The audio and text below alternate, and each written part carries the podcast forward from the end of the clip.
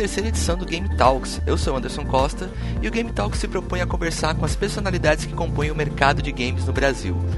E neste episódio vamos falar de games, mas desta vez de uma maneira menos eletrônica. Eu vou conversar com a Cláudia Vaciloto. Cláudia é psicóloga, facilitadora e treinadora do jogo Miracle Choice aqui no Brasil.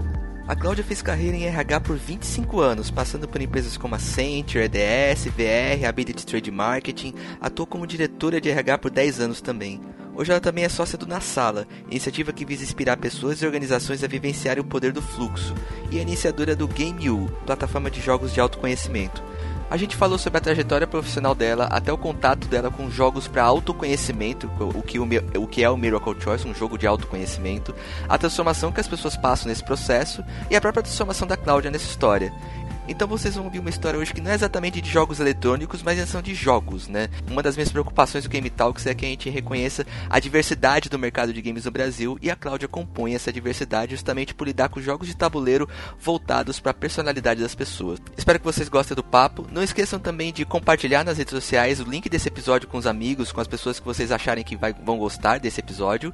Não esqueçam também de apoiar o Game Talks no Catarse. O projeto já está no ar, catarse.me/gametalks. A partir de 5 reais você já ajuda muito o podcast a se desenvolver melhor. A gente também falou de várias referências citadas como livros e links para pesquisa, os próprios trabalhos que a Cláudia participa. Então, os links estão na descrição do episódio para quem precisar consultar.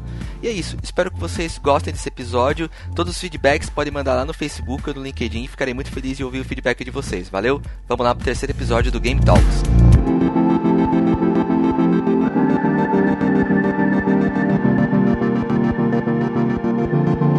Primeiro, obrigado por ter aceitado participar desse episódio. Uh, como a gente fala muito da. Estou tentando bastante fazer um cruzamento entre o perfil das pessoas e a história delas, e toda história tem um começo, né? E eu pesquisei um pouco sobre a sua história antes da gente começar esse papo e vi todo um background muito forte de RH, né? Você tem uma história muito forte nessa área por muitos anos, e eu queria um pouco, queria que você falasse um pouco dessa trajetória até o fim dela, assim, é, você passa a falar de outras coisas, mas como que é a sua trajetória de RH e como ela te leva para esse mundo dos jogos? Ah, legal, Anderson. Ah, também estou super feliz de estar aqui falando com você, porque é, eu, a minha formação é psicologia e eu fui para a área de recursos humanos muito cedo, na, na época dos estágios, né, de estagiar dentro do, do, do, do, curso de psicologia, eu escolhi a área de recursos humanos muito basicamente por remunerar, né, por ser um estágio na época remunerado,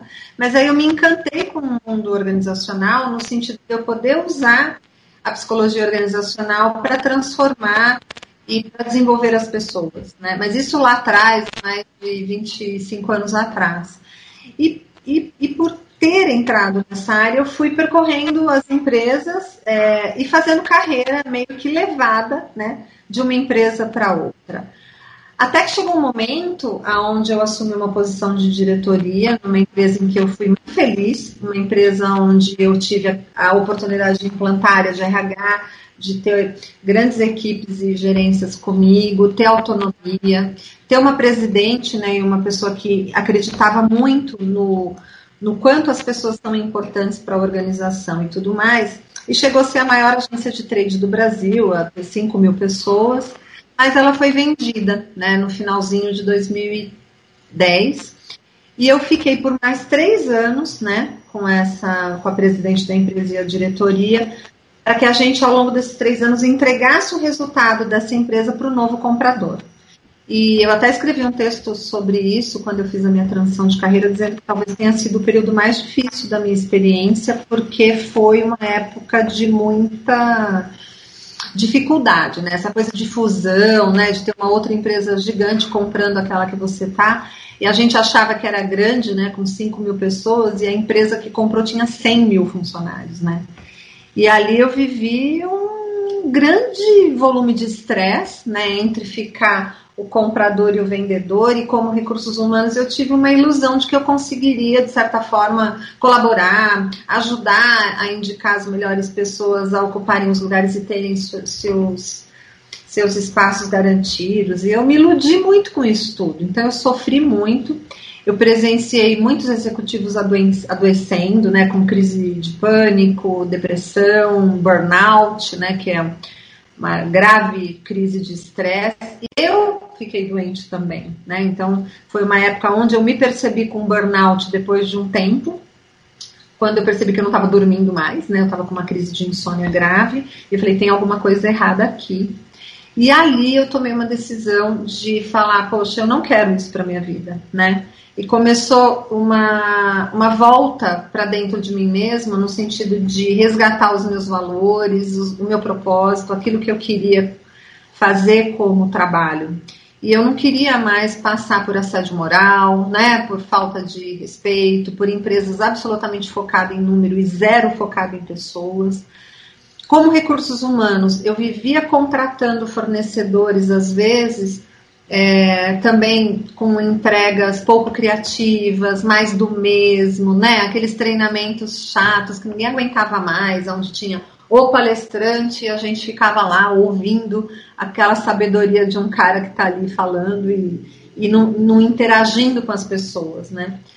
E aí, a hora que eu saí da, desse, dessa, dessa empresa, eu fiz um período, uma pausa, né, um período sabático, assim, em 2014, e dois assuntos começaram a me interessar muito fortemente. Os games, né, os jogos de autoconhecimento, e as novas economias, né, economia colaborativa, economia compartilhada, porque eu sabia que tinha que ter um outro jeito da gente viver a vida, da gente viver o nosso trabalho, né? Poxa, não precisa ser desse jeito que está sendo construído até aqui, a gente pode construir uma nova forma. E eu queria uma nova forma leve, uma nova forma divertida, né? E os jogos, é, o primeiro jogo né, que apareceu é, na minha vida foi o, Miracle Choice, que é um jogo de tabuleiro, que diz basicamente que a gente escolhe viver a nossa vida sobre dois caminhos. Ou a gente escolhe o caminho do medo, ou a gente escolhe o caminho do amor.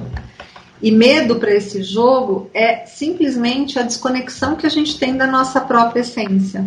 Medo é uma parte da nossa mente, que é o nosso ego, que faz a gente acordar e ter atitudes e reações inconscientes, muitas vezes, sem perceber como é que a gente está vivendo a nossa vida, né? De maneira, aperta o piloto do botão automático e vai, né?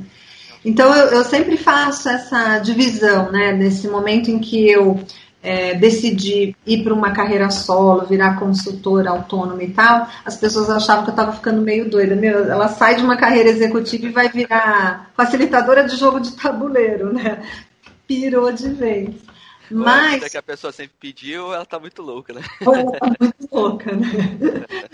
Mas o Miracle apareceu bem nessa hora. Quer dizer, além de ser um jogo de eu querer ter coisas divertidas e leves, o jogo ele é incrível, né? Ele permite a gente acessar comportamentos, né, inconscientes de maneira leve, sem que as pessoas se sintam ameaçadas, porque quando você bota as pessoas para brincar, né, num jogo, elas entram ali de igual para igual com a gente, né, num tabuleiro, ou seja, em qualquer game, não precisa ser só no tabuleiro, né, elas entram ali no mundo, né, onde elas podem exercer uma fantasia, um sonho e colocar em prática uma série de coisas. E nessa hora os comportamentos emergem e elas começam a se perceber, a se flagrar naquele comportamento. Poxa, tem muita gente que jogando, né? E aí eu utilizo ele em treinamento de pessoas que falam: Meu Deus, isso que eu estou fazendo aqui nesse game eu faço na minha vida. Uhum. E eu não estou percebendo que eu faço isso na minha vida. Né? Então é, é, é, meio assim que eu acabei caindo no, no jogo, né? De sair do mundo organizacional, mas levar para dentro das organizações as experiências. Eu tenho feito isso desde 2014, é um desafio. Né? Tem muitas empresas ainda muito fechadas para esse tipo de experiência. E, mas eu acabo usando um pouco dessa minha experiência em RH e falando essa língua do mundo organizacional para mostrar que é só uma ferramenta e uma ferramenta muito legal né, e muito é, interessante de se usar dependendo daquilo que a gente quer atingir. Ah, quando você tomou contato com Miracle Choice, eu queria entender como é que foi esse momento para você, porque é um jogo que eu entendi de muito leva a gente a muito autoconhecimento. No momento onde você estava precisando passar também por essa jornada, e aí depois você tem um estalo. Ah, isso daqui é uma coisa que pode ser usada por mais pessoas e eu posso levar isso como facilitadora. Como você entendeu esse processo? Assim, eu posso ser uma facilitadora de um jogo para ajudar as pessoas a se autoconhecerem. Como foi para você essa transição? Quando eu conheci o Miracle, nesse caso em especial, o jogo Miracle Choice ele é baseado num livro espiritualista chamado Um Curso em Milagres. É um livro que foi escrito há mais de 50 anos atrás e ele é traduzido em mais de 20 idiomas e as pessoas ao redor do mundo se encontram para estudar esse livro junto. É como se a gente se reunisse para ler o livro e bater papo sobre aqueles ensinamentos que ele traz, né? Então, quando esse livro apareceu para mim, eu fiquei até meio assustada. É um livro gigante, enorme, tem mais de 1.700 páginas. Eu falei, nossa, que denso, porque tem um ensinamento metafísico muito profundo. Mas o que me chamou a atenção no ensinamento é que tudo vem da nossa mente, não existe nada fora dela. E isso vinha de encontro à, à psicologia, que é a ciência que eu escolhi para minha vida, né? Aos novos temas que eu estava me interessando ao longo do, desse novo caminhar, que é a neurociência, a psiconeurociência, né? A física quântica, quantas coisas a ciência tem, né, tem feito descobertas científicas e tal a respeito do poder que a nossa mente tem de criar a realidade que a gente vive.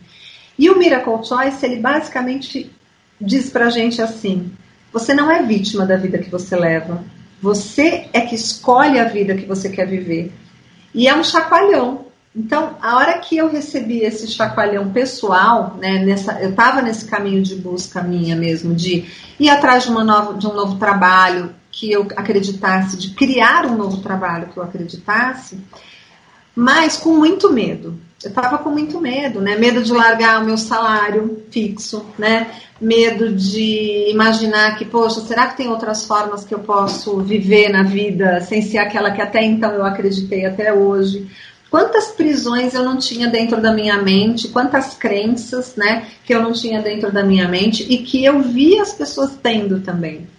E o Miracle apareceu nessa fase da minha vida como se fosse um, um, um instrumento de dizer assim para mim, cara, não, você que decide, não, não seja vítima daquilo que você está pensando, crie um novo pensamento e coloque no lugar, né?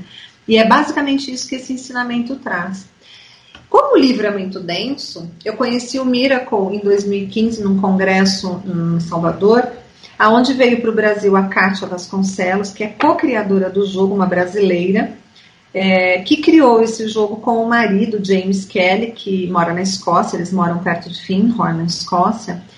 E ela veio lançar o jogo nessa conferência. A hora que eu vi aquela mulher mostrando um jogo de tabuleiro, que mostrava sobre todo esse ensinamento profundo, né? É, de uma maneira leve, num jogo, eu falei, nossa, agora eu sei por que, que eu tô aqui, eu quero aprender a usar essa, essa ferramenta.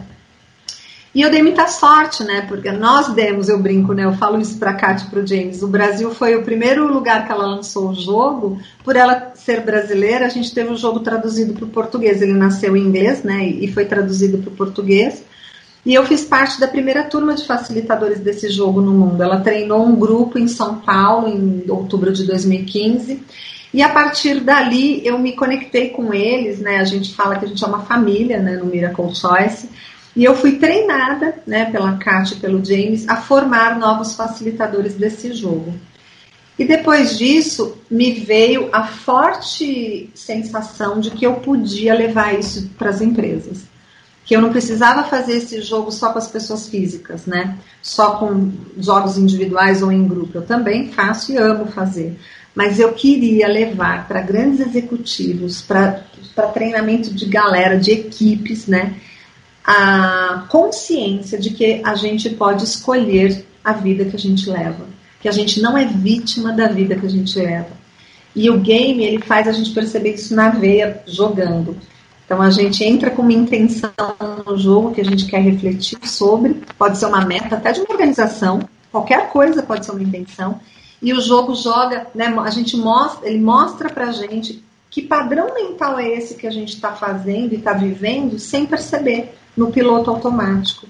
E ao longo desses anos, desde 2014, 2015 até agora, eu tenho visto a transformação que as pessoas saem desse jogo, elas não saem como elas entraram. Elas saem desse jogo falando, nossa, cara, agora eu tive um insight, eu, eu entendi o porquê que eu estou me colocando nessa prisão mental e ninguém tem culpa. Né? E aí, é, como que você tem trabalhado essa questão? É, lógico, gamificação trabalha com gatilhos mentais, né? É, uhum. E vários deles, dependendo do, do workframe que você estuda. Mas você tem um gatilho inicial antes de aplicar o jogo, que é o convencimento. Né? Tipo, é, e, é, é o convencimento não só do de talvez aquele jogo seja importante para você nesse momento, ou aquela pessoa procurar você e dizer, ah, eu, eu preciso passar por uma, por uma rodada desse jogo para eu tô com uma série de dúvidas e tudo mais. Como tem sido para você aplicar o Miracle Choice como facilitadora em termos de aceitação do público brasileiro? É, a resistência, é, é, um jogo e o que isso vai me ajudar? Enfim, as pessoas estão conectadas mais a jogos para autoconhecimento ou isso ainda é uma dificuldade que a gente tem que travar muito para que as pessoas entendam a necessidade disso? Enfim. Ah, Anderson, legal essa sua pergunta, porque existem outros jogos de autoconhecimento que a gente já leva para as organizações que tem um tema menos profundo que o Miracle. Por exemplo, tem um jogo que é o Fresh Beast, que eu também sou facilitadora dele, que é um jogo israelense de tabuleiro, mas que fala sobre o novo paradigma que a gente está vivendo, as novas economias. Então, ao invés de eu, de eu competir, como é que eu posso colaborar? é menos assustador quando a gente fala disso, né? Porque a gente está falando de investimentos, de competição versus colaboração e tal. Então tem já uma aceitação, muitas empresas, muitos RHs, né?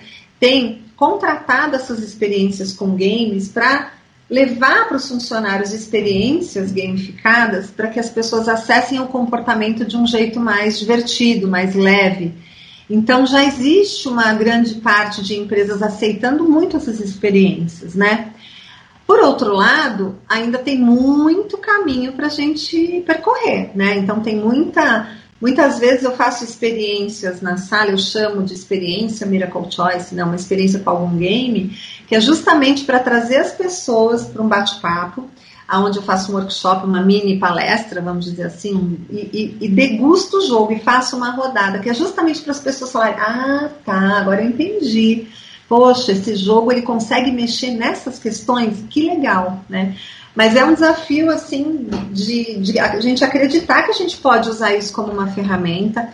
E é bem isso que você falou, a gente trabalha com gatilho mental, então de mostrar para as pessoas que não é só uma brincadeira que pode ser sim divertido como uma brincadeira, mas o que está por trás daquilo que a gente está mexendo ali, que a gente está, é, sei lá, refletindo, é muito legal, é muito profundo. E pode ser transformador, quer dizer, é muito mais rápido uma pessoa cair uma ficha na hora que ela flagra um comportamento dela num game do que a gente ficar mandando ela ler uma teoria durante séculos e não perceber aquilo que ela está fazendo. Porque no game ela experimenta o comportamento, né? Ela vive aquilo. Legal. E quanto tempo você já está facilitando com o Miracle Choice? Miracle Choice, desde que eh, eu fiz essa formação em 2015, de lá para cá, toda semana, sempre, todos os meses, na sala, né, que é o espaço que eu tenho, eu faço as experiências com esse jogo acontecendo uma vez por mês no mínimo lá. E agora, né, muito feliz de estar tá cada vez mais levando isso para as consultorias que fazem desenvolvimento de pessoas dentro das organizações e para as empresas. Então, é, fazer com gerentes executivos, porque é um jogo que permite que a gente reflita sobre qualquer questão, sobre como a gente tem feito escolhas em relação àquele tema. Então pode ser qualquer tema. Então ele é super coringa, né, para trabalhar em treinamento e, e desenvolvimento de pessoas. E como tem sido essa transformação para você? Quase cinco, quase quatro anos é, facilitando uma série de, de jogos, levando as pessoas a sessões de autoconhecimento, acho que você acaba se transformando um pouco nesse processo de tanto vivenciar as transformações dos outros, né? O que, que você aprendeu mais esses quatro anos nessa jornada do Miracle e com outros jogos também, que você acha que você entendia uma coisa sobre esses jogos e a maneira como eles eram aplicados no começo, e quatro anos depois você já entende coisa completamente diferente, assim. O que você aprendeu nessa jornada? Ah, viu, eu aprendo todo dia. Nossa, eu, eu sempre falo, quando a gente abre um, uma experiência com um jogo ou com qualquer trabalho de desenvolvimento de pessoas, aquela experiência nunca é para o outro só, é para a gente também. Então, é, como o game ele, ele, ele, permite que a gente fique com o outro junto no mesmo processo, quer dizer, eu não sou a, a professora e o resto é o aluno, né? Ou eu não sou a mentora. Não, eu sou ali, eu tô ali facilitando junto, eu tô junto com as pessoas naquele jogo, né? Então é um, é um aprendizado, é um, é um aprendizado profundo para mim a cada dia, a cada momento que eu aplico aquilo, né? E eu brinco, né? Eu falo, poxa, a gente às vezes escolhe o trabalho que a gente quer porque a gente precisa dele para se desenvolver também, né? Para a gente também se curar. E o Miracle ele tem sido uma uma ferramenta, né, um ensinamento que todo dia eu preciso dele um pouquinho para eu me lembrar de que eu sou autorresponsável, né, de que eu é que sou responsável pela vida que eu estou vivendo, de que eu não sou vítima de nada do que eu estou vivendo. Então, e, e não é fácil, né, Anderson, porque as nossas crenças pegam a gente. Então, todo dia eu escorrego com medo de alguma coisa, né, com dúvida, com insegurança. E aí, esse ensinamento que me faz levar para as pessoas essa mensagem de que a gente tem o poder da escolha, é como se eu precisasse ouvir isso também todo dia um pouco para eu me lembrar, né? Você sente que esse também é o maior momento de, de cisão quando a pessoa passa por uma, pelo Miracle Choice? Esse momento da, da crença, é, acho que é uma coisa muito, muito forte quando você fala de autoconhecimento e você tem que derrubar isso de alguma forma para que outras coisas aconteçam de conhecimento da sua cabeça. É, esse é o momento mais forte, é o momento mais duro que as pessoas têm aquele baque e falam, opa, isso aqui realmente mexe, mexeu comigo. Eu acho que é o momento, é um dos mais lindos, porque a, o, o Miracle ele faz a gente lembrar que a gente, a crença mais antiga que a gente tem, se a gente, se a gente pudesse dizer assim, qual que é a raiz da crença de todas as crenças, né? Da onde brota tanta crença assim na nossa cabeça? Para esse ensinamento é a nossa crença na separação. É a gente acreditar que a gente está desconectado do todo. E aí tanto faz a nossa religião, ou se a gente é ateu, inclusive, né? Por quê? Para qualquer ciência ou para qualquer religião, a gente é uma coisa só. Né? Para a ciência, para física, nós somos uma única energia, o universo é uma única energia. E isso você pode dar o um nome de Deus, de energia, daquilo que você quiser. Mas a hora que a gente lembra que, Nossa Senhora, eu acho que tudo está separado de mim, isso é uma grande ilusão do ego. E a hora que as pessoas falam, poxa vida, não, eu não estou separada do todo, eu sou o todo, é a hora que ela percebe o poder que ela tem de decidir por tudo aquilo que ela quer viver. E esse é um momento mágico, porque você vai quebrando todo. É como se as outras crenças derretessem, assim, falasse, meu Deus, está caindo por terra. Então, quando eu olho para fora, para um evento que está acontecendo fora de mim, e digo que aquele problema é um problema do outro, é um problema que está fora, é como se eu esquecesse o poder que eu tenho de entender que tudo que eu vejo fora é baseado naquilo que está dentro de mim. Então isso é lindo, né, Anderson? Você olha para a tua vida e fala, poxa, quando eu olho para fulano e o fulano está fazendo alguma coisa que me irrita, a irritação é minha, não é de fulano. Então a culpa não é de fulano. E a hora que a gente começa a ter essa simples consciência, a gente aplica isso à, à vida, à nossa vida. Então as pessoas vão caindo a ficha do tipo, nossa, eu estou aqui culpando a, o casamento que me faz infeliz, mas eu não estou percebendo que quem cria esse casamento sou eu. Eu estou culpando o emprego que eu estou aqui porque eu digo que eu não tenho outra chance, mas quem acredita que não tem outra chance sou eu. Não tem um culpado, não está fora de mim, está dentro. Então é maravilhoso essa, esse ensinamento, né? Eu digo, talvez seja um dos mais eh, da, da, consciência maior que as pessoas chegam com esse jogo. E é simples, né? Por outro lado, é tão simples, né? Tem uma amiga minha que jogou comigo e falou assim: Ai, Cláudia, que preguiça, tudo eu então. ah, pois é, mas ó, não é libertador saber que a gente não pode culpar ninguém pela vida que a gente está vivendo? É tudo a gente mesmo, mas isso também nos dá ah, empodera, né? Fala, pô, então beleza, então está comigo. Quem manda nesse negócio aqui sou eu. Você falou muito das também de coisas de economia colaborativa, né? Que você tem se envolvido até por conta desses estudos e tudo mais. Fala um pouco do que você tem se envolvido nessas questões. Você falou do Na Sala. Queria que você explicasse um pouco agora essas as iniciativas que você está envolvida agora. Ah, o Na Sala é um espaço que surgiu na, na sala da minha casa, por isso que a gente deu esse nome. A gente está passando por um processo, a gente está juntos. Na... Quando eu falo a gente, é porque é um grupo de pessoas que passaram a se reunir na minha casa no comecinho de 2015 também porque eu me interessei por essa coisa do, do que a gente não precisa ter, mas a gente pode acessar, né? Eu não preciso ter um espaço, mas eu preciso acessar. E muita coisa no mundo estava acontecendo nessa época, né? O Uber, a, o Airbnb, né? E a gente se encantando com essa nova lógica das pessoas se organizarem para o trabalho. E como eu tinha saído da empresa, eu falei, poxa, não precisa ser daquele jeito, tem que ter outro jeito, né? E eu comecei a abrir minha casa para as pessoas trabalharem aqui, como a gente abre para o Airbnb para as pessoas se hospedarem, eu comecei a abrir para o trabalho. E nessa ocasião a gente começou a se conectar, né? Imagina que num encontro você veio naquele encontro, né? E aí, poxa, a gente conversando sobre esses novos valores, sobre essa nova vida que a gente está criando, as pessoas começaram a falar, poxa, e se a gente fizesse um grupo onde a gente pudesse colocar esses valores em, em prática, colaborativamente? Nessa ocasião estava saindo é, um espaço físico mesmo, né? Que era uma sala comercial que eu tinha investido na época que eu trabalhava na planta e veio essa angústia, poxa, mas eu já trabalho em casa, eu não preciso daquele lugar, né, para mim, para ficar lá sozinha, eu não quero isso. E aí uma amiga, que é a Thaisa, que é minha sócia hoje na sala desde então, sugeriu, ah, Cláudio, vamos botar a sala, aquele espaço como um, lugar aqui para a galera discutir e ver o que, que vem daí do grupo.